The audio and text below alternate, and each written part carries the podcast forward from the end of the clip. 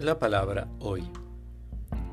La gente dijo a Jesús, ¿qué signos haces para que veamos y creamos en ti? ¿Qué obra realizas? Nuestros padres comieron el maná en el desierto, como dice la Escritura, les dio de comer el pan bajado del cielo. Jesús respondió, les aseguro que no es Moisés el que les dio el pan del cielo.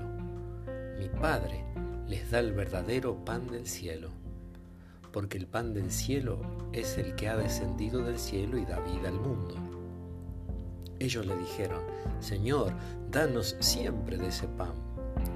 Jesús le respondió, Yo soy el pan de vida. El que viene a mí jamás tendrá hambre. El que cree en mí jamás tendrá sed. Del Evangelio de Juan, el capítulo 6, del versículo 30 al 35.